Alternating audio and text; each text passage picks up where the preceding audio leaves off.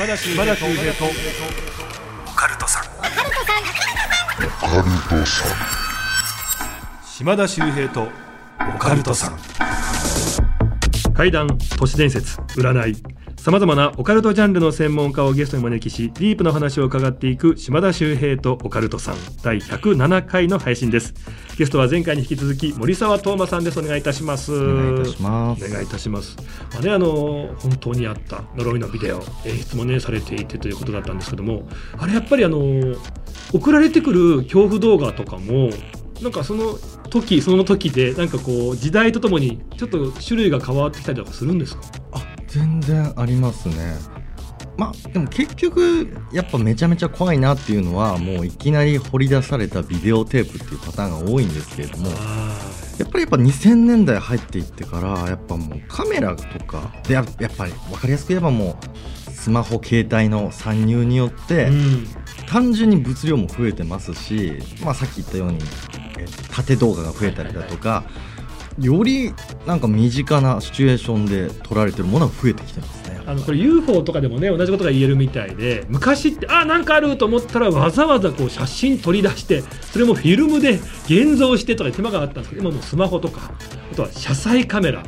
ね、あの車にもねカメラついてますし監視カメラカメラの数とにかく増えたからまあそれに伴って不思議な映像もたくさん撮られるようになってきてるあるみたいですもんね。ああと今の聞いてまさに思ったんですけれども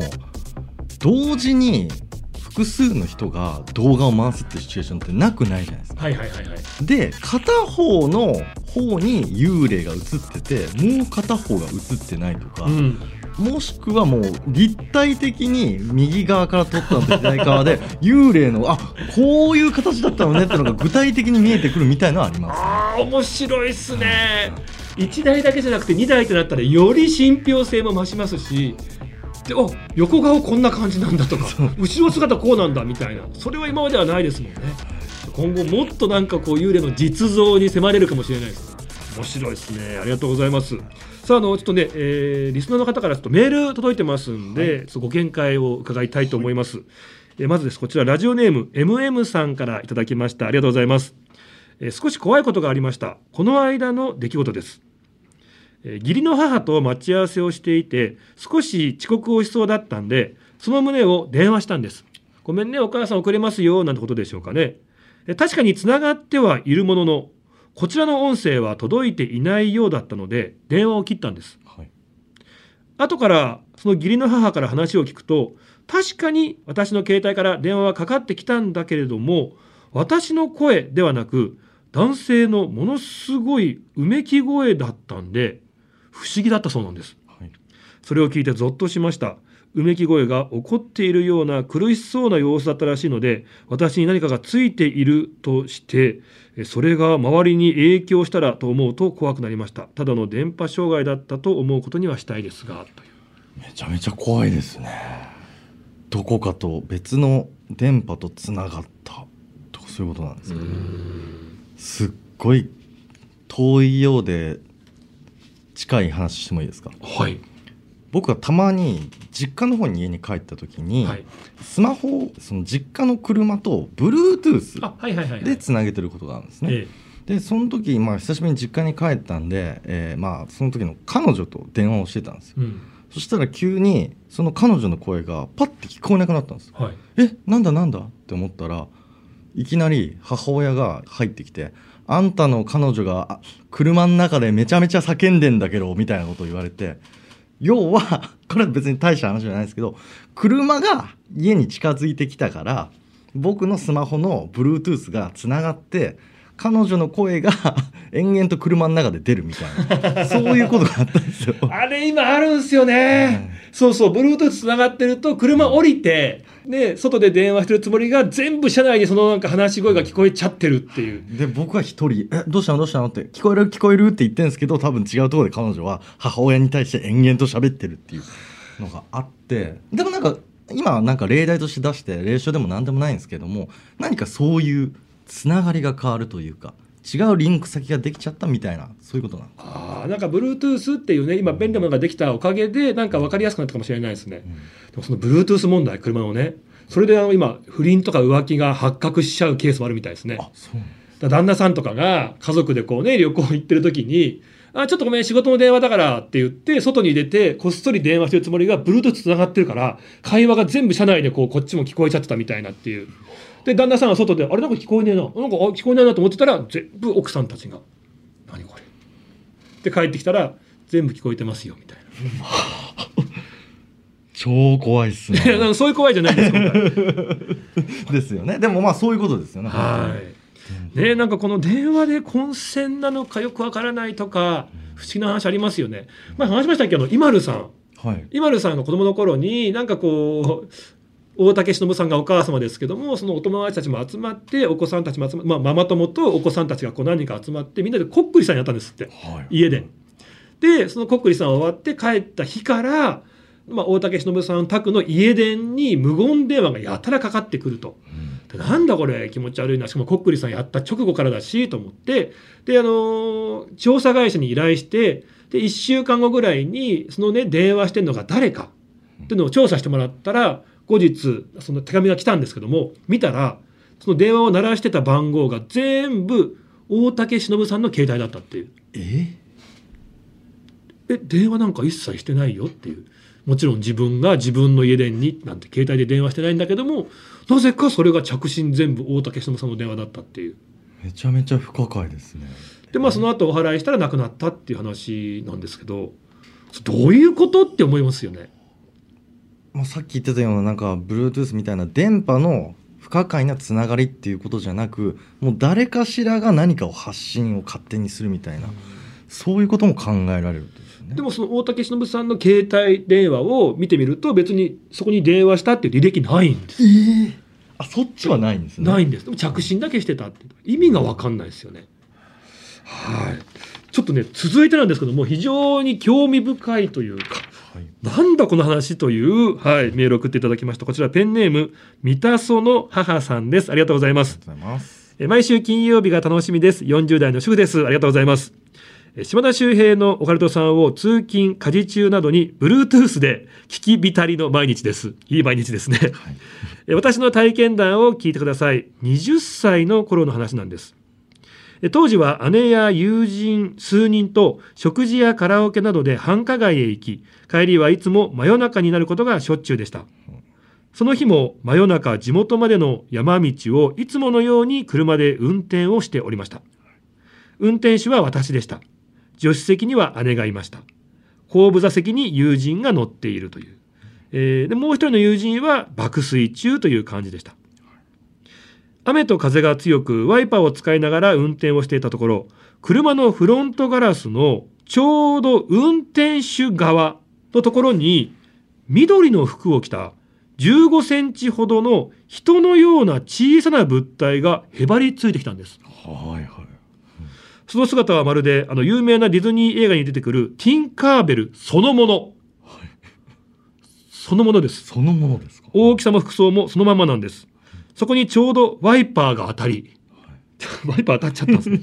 飛んでいってしまったんです。あんな可愛いルックではいバーンとティンカーベル来たらワイパーでパーンって弾き飛ばしちゃったってことなんですね。えーちょうどこちら側から見てですね、背中側だったんで顔は見えなかったんです。でしたが、フロントガラスにぶち当たって手足をバタバタとさせていました。えびっくりして横のね、助手席の方にいた姉に、今ガラスに人みたいのいなかった？と言ったら姉も、見た見た何あれ？と二人でパニックになりました。人形ではない感じ、小さいティンカーベルがバタバタ手足を動かしていた感じなんです。周りの友達数人に話をすると、妖精なんじゃない？妖精なら素敵だねと言われ、確かに妖精のような衣装を着ていたので納得をしました。この話をすると不思議ちゃん扱いされるので親しい人にしか話していません。島田さんは妖精などの存在は信じますか？心霊体験とはまた違うかもしれませんが。えー、なんすかそれ？え？ティンカーベル史上最もなんか悲しい状況ですねなんか。ワイパーに弾き飛ばされるって。はい。えでもティンカーベルって結構特徴的じゃないですか、はい。緑色で、ええ。もう明らかに人の容姿でで羽も生えててってそんな要素が全部含まれた他のものって言ったらないですもんね、うん。ねまあ、妖精の代表格でいうと小さいおじさんとかいますけどもね、ただやっぱ空を飛んでいてで車でバーンってこうねなんですかね。まあ大体でもね陽性だった場合は見られるとね幸せが訪れるとか、まあ、小さいおじさんもそうじゃないですかね。なのでね何かそういういい存在なのかななんても思いますけどもねちょっとワイパーで弾き飛ばしてしまったのだけっと心配ですよね。めちゃめちゃ呪われそうでもありますね。もう。えーまあ、陽性が飛んでくるかもしれないのでね皆さんもぜひ運転にはね気をつけていただきたいと思いますっていうことでいいでしょうかね。安易にワイパーするなってことですいね。や ワイパーした方がいいです。雨の時はもう無理せず我慢せずにワイパーした方がいいです。ワイパーしてはい。いやでも正面で見たかったですね。顔が見えてないんですよ背中側ですからね。そうなんですようんどんな顔してたんだろう。うんいやでもなそこがもうちょっと落ち着いた状況だったら車止めて探しに行きたかったですね。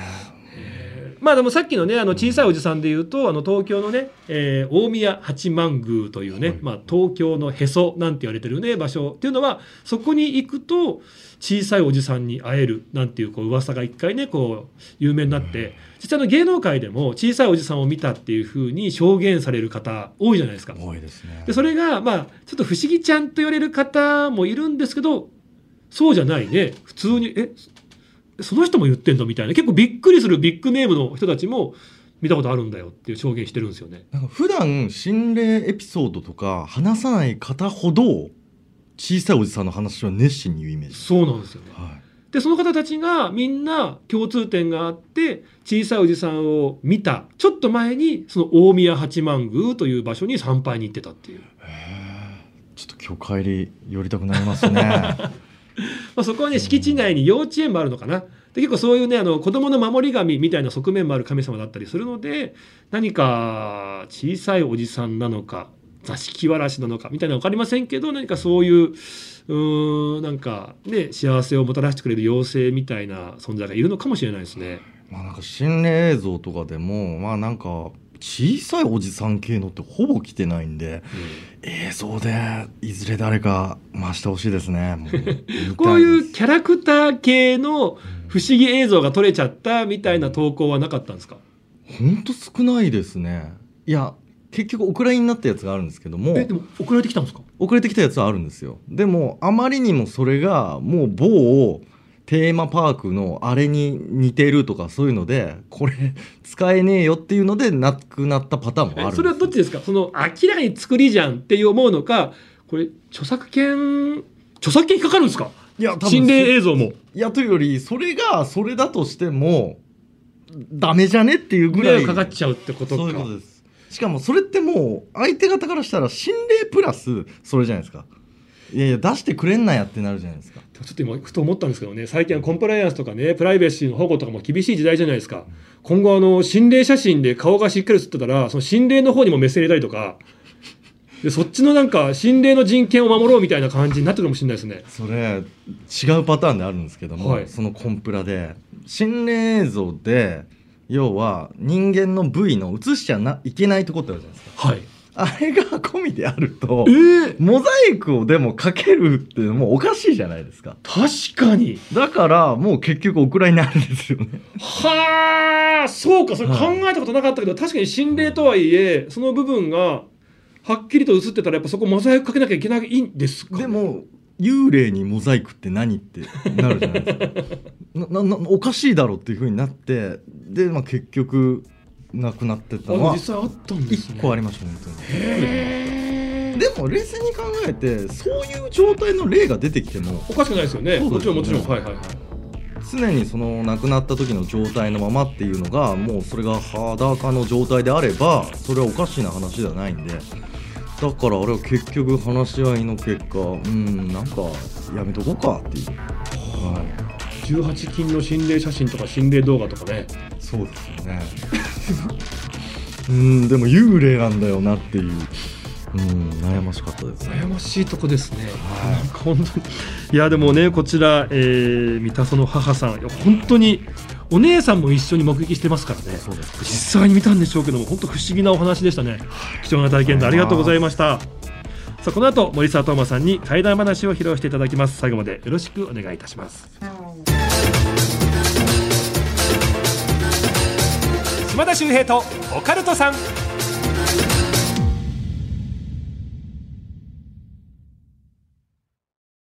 ようこそ闇の世界へ。それはこの街のどこかで誰かが体験した秘密の物語。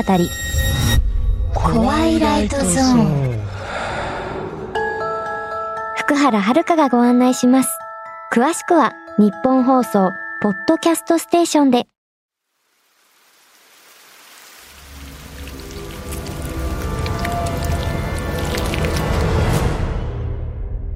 島田秀平とオカルトさん。それでは森沢東馬さんに怪談話を披露していただきましょう。お願いいたします。はい、えーまあ、タイトルで言うと何度も訪れた心霊スポットといった形なんですけども、はい。まあ自分っていうのは心霊スポットという場所に投稿映像の調査という形だけではなくて、えー心霊スポット生配信という形で現地を訪れたり心霊作品、まあ、フェイクドキュメンタリー作品のために現地がどういう場所なんだろうっていうのを事前に見ておいておくために行ったりすることもあるんですね。うんでまあその日は現地調査ということで、まあ、都内からそんなに離れていない場所でなんか心霊スポットで調査できるところはないかなということでその時は調査スタッフ3人で訪れた、まあ、一つの心霊スポットの話をしようと思います。はいその場所っていうのは、まあ、古くは村だったらしいんですね。うん。でもう東京のもう本当に中心のところからまあ30分もすればもう行けるようなところなんですけども、うん。いきなり大通りをちょっと抜ければもうなんか森林地帯になってえでもともと村だったということもあったのか、まあ、田んぼがいきなりあってえうん。で今となってはもうそこにある、まあ、大きな大木、まあ、樹齢何百年っていうような木が祀られてるんですよ。うんでその横には神社があって、えーまあ昼間で言うとものすごいパワースポットと言われてるようなすごい由緒ある場所なんですね。ええでもその場所ってのがそのある時を境に、まあ、心霊 YouTuber さん、まあ、心霊スポットをまあ探索する方々が、まあ、この場所やばいよみたいな感じでよく訪れることがあったんですよ。うんでその情報も聞き入れていたのでちょっとじゃあその場所を見てみようということで、まあ、別に映像とかそういうのではなく普通に現地を散策したんですね。で現地に着いて、まあ、車を置いて、まあ、森林の道をしばらく進んでいくと大きい2つの分かれ道があるんですよ。うん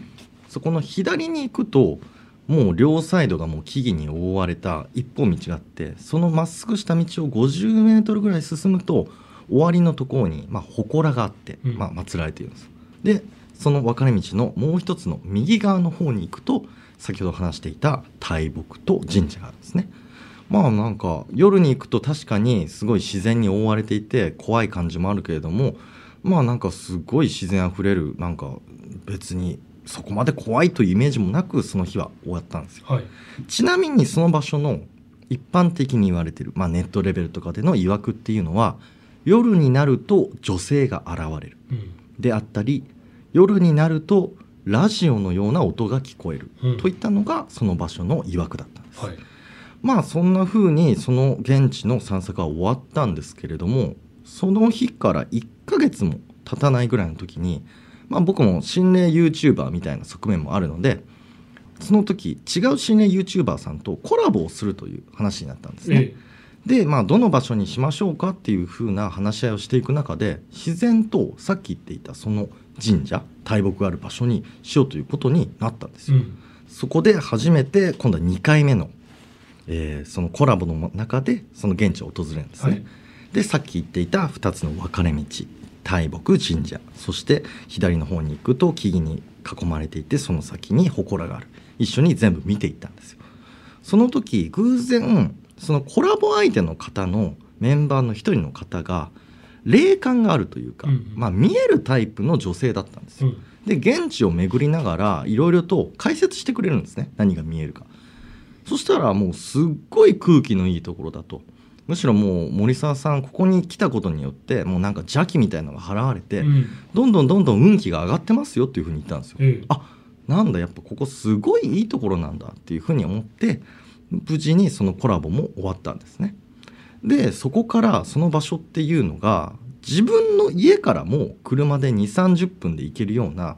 まあ心霊スポットって結構都内から離れないとないってイメージなんです。ですよね。はい、なんですけどあこんな近場でこういうのがあるんだ。じゃあ結構定期的に行けるなっていうことで生配信とかそういうので結構もう1年ぐらいの間で5回ぐらい行ってたんですね、でも結構もうその場所の感覚というかそれも馴染んできてちょうどまあその5回目の生配信をしようというふうになった時に一緒にいたそのスタッフの益子くんっていう男がいるんですけどもその子と一緒にじゃあまた今日もこの場所だねっていう感じで、えーカメラを持ちながら生配信で巡っていたんですよ。えで先ほどから言っている2つの分かれ道。左に行くところで入り口に先ほど言ってなかったんですけれども鳥居があるんですね。えうん。でその鳥居をくぐってその祠の方に向かっていくんですけれども鳥居をくぐった瞬間にそのスタッフの益子くんが僕の肩をいきなりガッて掴んでえ僕の耳元で「いつもと違います」って言うんですよ。えっ？て僕もう意味がわからないからどういうことっていうふうに思ったんだけど彼の表情を見ると今までそんなに気迫あふれるというか怯えた様子を見せるようなタイプじゃなかった。あこれ本気だっていうふうに僕も察してその時持っていたカメラを、まあ、撮ることに集中していたんでゆっくりカメラを下に下ろして真にその場所と向き合おうと思ってその場所を見たんですよ。うん。そしたらもう本当にこれに関しては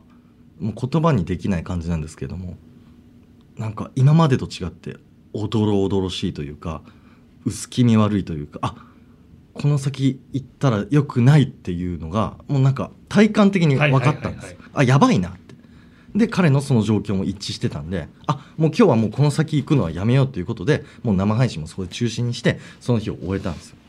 でその経験もあってあれ？最初に行った頃と全然違うなっていう風な疑問を感じたんで、うん。僕仲のいいその心霊 YouTuber とかその場所に行ったことがある人たちにいろいろと聞いてたんですよ。どうだった？どうだった？と。そしたら前回話したそのコラボ相手の方のように「あすごいいいとこだったよ」って全然怖くないっていう風な言う方もいらっしゃれば場合によっては「いやあそこはめちゃめちゃ怖かった」と。うんすっごい至近距離で物音がしてもう信じられなかったっていうような結構人によって意見がバラバラだったんですよ。これ何なんだろうなっていうふうに思ってその翌日に昼間にその場所を訪れたんですね。はいで現地を巡っていってまあ夜の時にしか行ったことがなかったんでやっぱ昼になると明白に場所が分かるんですよ。そして気になっていたその2つの分かれ道左に行って鳥居をくぐってその先に進んでいって祠を見る。いや別に何もないな。でも夜に行った時と違って昼間しっかりと場所が分かるんで、うん。あれ？って思ったのがその2つの分かれ道の左を進んで祠に行く途中の道のさらに左にうん違う道があったんですよ。あまたもう一つ違う道があったんですね、まあでも道と言ってもいいかよくわからないんですけれども木々も倒れてるけれども一応人が通れるだろう一本道があったんですね。うんなんだろうと思ってその先に進んでいったんですよ。えなんだここの道はっていうふうに思ったらボロボロの大木が途中現れるんですね。ええなんだろうっていうふうによーくその木を見てみると釘が刺さってるうわっ！って思ってよーく見ると多分もう何ヶ月か前なのかちょっと寂れた感じの釘があってそこをよーく見るとその釘に長い黒い髪の毛が微妙に絡まってるんですよ。気持ち悪いって思って。で多分もう島田さんもそうだと思うんですけどそこで連想されるのはあ牛の国参りだなっていうふうに思ったんですよ、あ気持ち悪いっていうふうに思って。でもう他の辺りを見てってもあここでなんかそういうふうな怨念を持って誰かを恨んでる人がいるんだなっていうふうに思ってその日も終えたんですね、はい。で結局その辺りの調査をしていってもその場所でそういった曰くだとか牛の国参りに関連した情報っていうのは別になかったうん。でそこからさらに1年ぐらいが経って僕今年の正月頃に改めて近いしもう時間も経ってるし久しぶりにあの場所ちょっと気になるから行ってみようと思って行ったんですね、はい。でもう前回から話してるその2つの分かれ道。右の方の大木神社も見て別に何もありません。左の方に行きます。祠も見ました。さらに奥の道も見ました。釘はもうなくなってるうん。髪の毛もないはい。でも明らかにその時打ち付けられたであろう跡はあるんですね、うん。ああ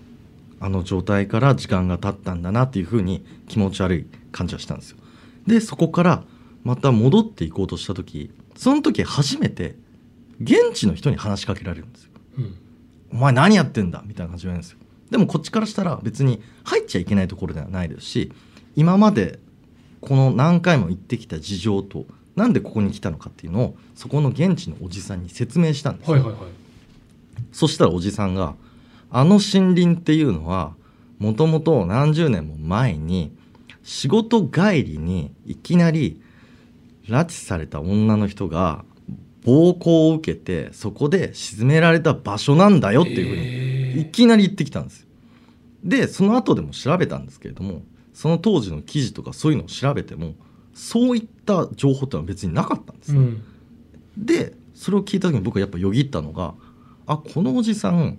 僕がここに入ってくるのを威嚇するって来ないようにさせるために嘘ついてんのかな？もしくはもう違う人にそういうデマを流されて喋ってんのかな？もしくは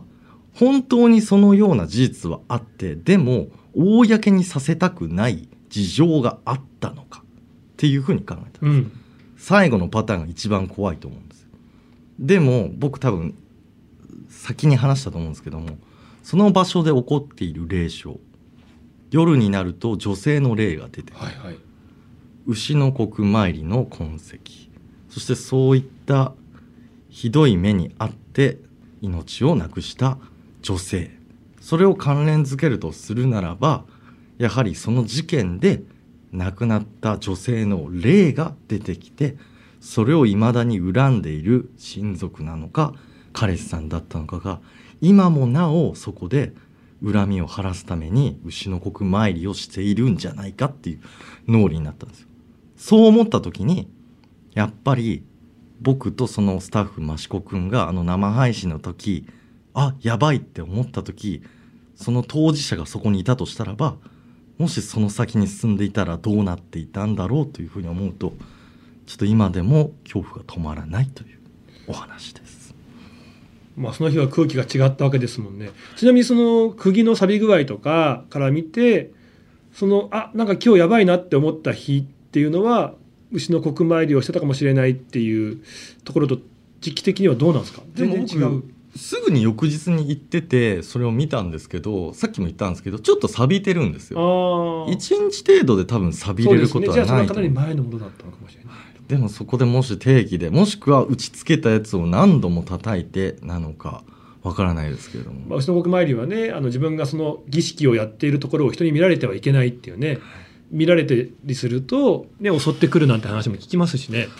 ただその事件って公になってないから犯人は捕まってないってことなんあですそういうことです。捕まってないのか。あだからその遺族の方だったりがその犯人のことを呪ってるんじゃないかでもそうなるとそこの釘に打ち付けられてあった髪の毛っていうのは誰の髪の毛なんでしょうね。しかもそれもなんか多分まあ女性とまでは分かんないです。けど結構長い髪の毛だったんで。あれってでもそうですよね。だってあのやっぱり呪いたい相手のね体の一部をじゃないと意味がないので、本当だったら犯人のものだと思うしたいと思うんですけども犯人が分かってないんだとするとそれできないですしもしなんか本当にさらにじゃあ悪い想像をするならばもうその犯人は何かしらで亡くなっていてなのかもうこの世にいない存在でその髪の毛を回収して今もなお亡くなってもなお呪い続けているっていう。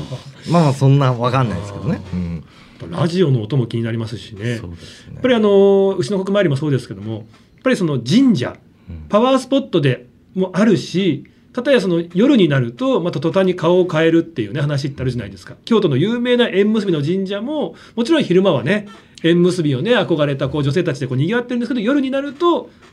牛の国参りが行われていて釘が打ち付けられた痕跡があるなんて場所もあったりするじゃないですか。はい。ただやっぱりこの時間によって表情を変えることもあるしあと日によってで同じ場所なんだけど今日やばいぞっていう。でそういう時ってなんかこう少し気温が低い感じがするとかね。わかります。なんか皆さん言いますよね。やばい場所入ると体感で2度3度なんか下がった気がするみたいな。それも感じましたしなんか普段よりもなんていうんですかね。スモーキーっていうんですかね。あ煙を感じるというか。でもそれもしかしたら湿気もやみたいなことかもしれないです。はい。なんか普段より別に雨が降ってるわけでもないしなのになんか普段よりなんか湿気強いなっていう風な感覚はありました。あの最近ねその霊能者の方で、まあ、これ霊が出てくる場所っていうのが空間の歪み歪みっていう表現をされてたんですけどもなんかちょっとこう変なものが出てくる場所ってそういうような場所が多いんです。でそのね空間の歪みおかしなことが起きそうな予兆っていうのがムーの編集長三上さんが言ってたんですけども、はい。神社でそれが起きる時の共通の現象が3つあるっていうんですよ。はいこれは別に時間帯関係なく夕方でもいいんですけども神社に行った時にこれが3つ起きたら要注意なんです。はい。一つ目普通にこう神社に行ったらまあもちろんねうるさい場所じゃないですけど、まあ、木々のね葉っぱが擦れる音とか鳥のこうさえずりとか遠くの方の人の声とか車の音とか聞こえるはずじゃないですか。だけども急にシーンとするっていう本当の静寂になることがある。はい二つ目が別にこう太陽も出てるんだけど雲がかかったわけじゃないんだけどちょっと暗くなったな今っていう。あなんかこう光があれ？少しっていうふうに感じる。はいで3つ目。なぜか携帯の電波が圏外になってるっていう。俺さっきまで電波立ってたのにアンテナ立ってたのに俺繋がんないみたいな。時々ありません？なんかありますあります。っていうこの3つっていうのは異次元に入り込む恐れがある。え少しおかしなことになってますよ今っていう、えー象徴的な事柄だからこれが起きた時は要注意だって話をされました。島さん今の3つほぼ全部該当しますね。ええでも夜なんですよね。夜です。だから暗くなるとかはちょっとよくわからないかもしれないですけど。いやでもなんかそのうっそうとなんかまあ茂みに入ったからかもわかんないんですけれども暗くなった体感もありましたしで電波に関してはその時に生配信してたから明白にわかるんですけども普段よりその前半の途切れが多かったんです。ああじゃあもう条件的には多分揃っていたんでしょうでもなんかその静けさなんですけどはい。なんかわかりません？なんかすっごい静かだなみたいな瞬間ってなんか突然あったりしません？いや花から静かなところなのになんか急に意識的にあれ？めそうそうっちゃ静かじゃないみたいな。もしかしたらその時やっぱりちょっと違う次元にちょっと行きかけてるって感じなんですか？だっておかしいじゃないですか。さっきまで道路のねそこにあ道路があって車が走ってるとも聞こえてるはずなのに聞こえなくなるって。うわーなんかまたどっか落ち着いたタイミングで調べたくなります。そっちに。怖いじゃなくてジャーナリズム精神の方に火ついちゃったんです。いやーでも今回も興味深いお話、ありがとうございました。ありがとうございます。さあ、えー、3回にわたってですねゲスト来てくださいましたけどもいかがだったでしょうか？はい。人生初のラジオ体験。そうみたいですね。すごく緊張しました。いや本当ですか？よく言いますよ、もうたっぷりと。間も取りながらねもう堂々と階段話していただきましたけど。いやというか多分この聞いてらっしゃる方々は多分今までいろんな怪談師の方とか僕一応出るっていうのが決まった時に歴代の方々のちゃんと聞いてたんですよ。もうすげえ方ばっかだからやべえめっちゃちゃんと準備していこうっていうふうに思ってたただの兄ちゃんじゃないですか。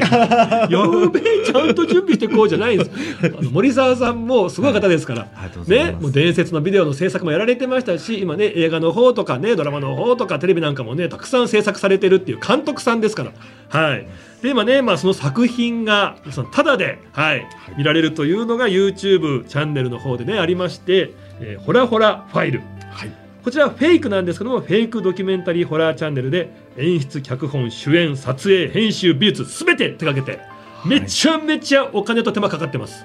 完成度はえげつないです。はい。ぜひあの見どころお願いいたします。はい。もう今はもう大枠のところは島田さんが説明してくれたんですけれども本当にあった呪いのビデオ「えー心霊パンデミック」という僕が携わってきたその作品群の中で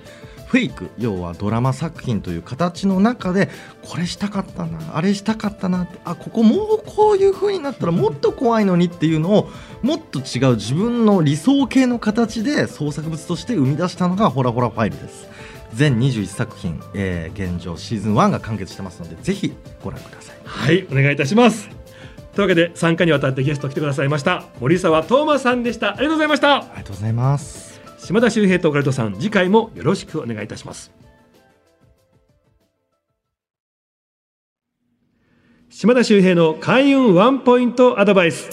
今回ご紹介するのはとっても簡単に恋愛運を上げる方法でございます。これね今回の話まあちょっとねおまじない的なこともあるんですけども本当かと思わずにですねぜひもう簡単ですからやってほしいと思うんですね、えー、そのね、えー、やってほしいものというのは寝る時に寝巻きを裏返しにして着て寝るってことなんですね。